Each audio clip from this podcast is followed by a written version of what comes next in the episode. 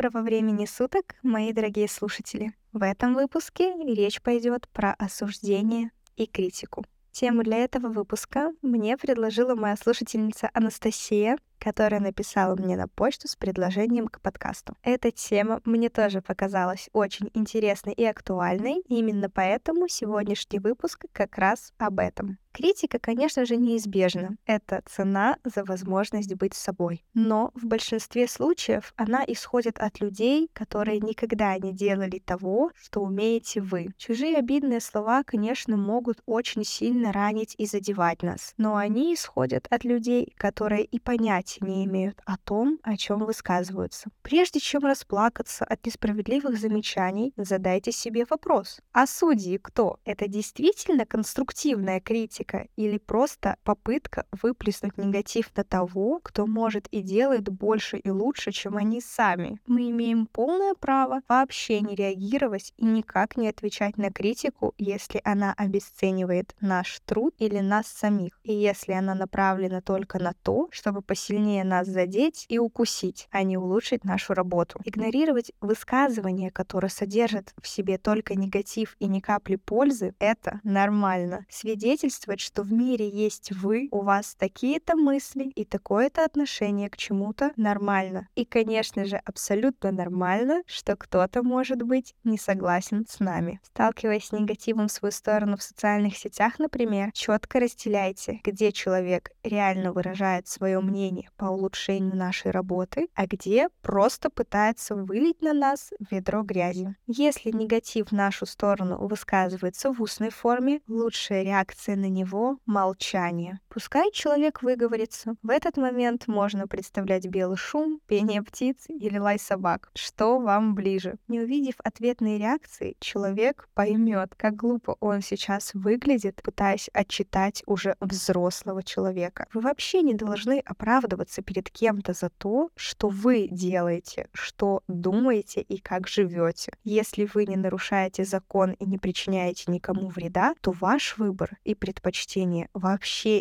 никого не касаются. Вы не должны отвечать за чужие чувства и эмоции, которые у кого-то вызываете. Постарайтесь ценить приятные слова в свой адрес, а не обращать внимание только на негатив. Все вышесказанное больше касается именно профессиональной деятельности и вашего самовыражения, то есть вашего какого-то бизнеса, хобби или же ведение соцсетей. А теперь затронем тему именно осуждения вас как человека. Логично и вполне понятно, что чаще всего осуждение мы вызываем у людей, которые в корне с нами не согласны. У них свое видение мира, а у нас свое. И то, что нормально для нас, может быть совершенно непонятно и отвратительно для них. Опять же, повторюсь, если вы не нарушаете закон и не причиняете никому вреда, то ваш выбор касаться никого вообще не должен. Вы поступаете именно так, как считаете нужным в данный момент времени. Страх осуждения навязан нам обществом еще с самого детства, со слов родителей о том, что нам нужно вести себя по-другому, потому что а что подумают люди, что подумают соседи, что подумает тетя Глаша из соседнего дома. Если ты будешь, например, ходить с красной красным цветом волос. Это же ужас. Люди не должны так выглядеть. Не обращать внимания на осуждение со стороны бывает действительно очень сложно, особенно когда эти установки навязаны нам с самого нашего детства. Страх осуждения чаще всего преследует нас на протяжении очень долгого времени, а некоторых людей даже на протяжении всей их жизни. Если взять в пример наших родителей, которые росли и воспитывались совершенно в другом менталитете, нежели сейчас, многие из них, несмотря на столь большой жизненный путь, все равно боятся осуждения и, соответственно, пытаются нам навязать абсолютно то же самое, что мнение кого-то другого намного важнее, чем мнение нас самих о себе. Если вам нравится яркий цвет волос, и вы считаете, что он вам подходит, пожалуйста, никто вам не запрещает ходить с красными, розовыми или синими волосами. Если вам нравится облегающая одежда, либо короткие платья, пожалуйста, носите ищите то, в чем вам в первую очередь комфортно, то, в чем вы чувствуете себя красивым и счастливым. Если вы хотите начать как-то самовыражаться в интернете, например, вести свой подкаст, снимать видео на Ютубе или видео в ТикТоке, пожалуйста, снимайте, если вы знаете, что это сделает вас счастливее. Конечно, в голове на протяжении очень долгого времени будет присутствовать мысль о том, что, о боже, это увидят мои знакомые, мои друзья, тетя Люба из соседнего подъезда. О господи, боже мой, что же она обо мне подумает? Да какая разница, что вообще она о вас подумает? Подумайте лучше о самом себе. Если за какие-то ваши действия и слова вас осуждает другой человек или начинает раздавать вам свои непрошенные советы, просто задумайтесь на секунду. Хотите ли вы жить как этот человек? Если ответ нет, значит его слова с чистой совестью можно пропустить мимо своих ушей. Ну, осудит вас тетя Люба из